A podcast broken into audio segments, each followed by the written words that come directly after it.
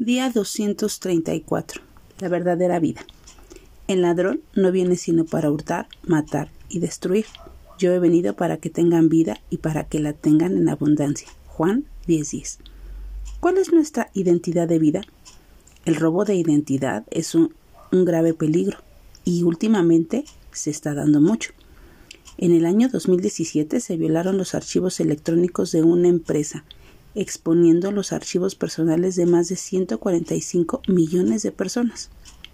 El robo de identidad causa problemas y toma un buen tiempo rectificar todos los daños.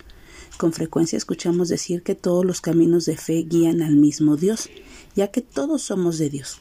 Otros expresan que se sienten bien al visitar iglesias de diferentes afiliaciones o denominaciones, pero cuando establecemos nuestra identidad en el Señor Jesucristo, la Biblia nos enseña y nos guía a descubrir la vida verdadera.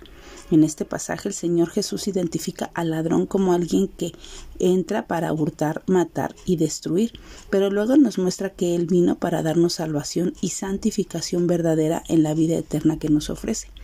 Él se identifica como la puerta de la salvación y la provisión de las ovejas. Él como el buen pastor que da su vida por sus ovejas para tener una relación de amor, cuidado y protección, generando así confianza y obediencia ya que conocen a aquellos que conocen y responden a su voz.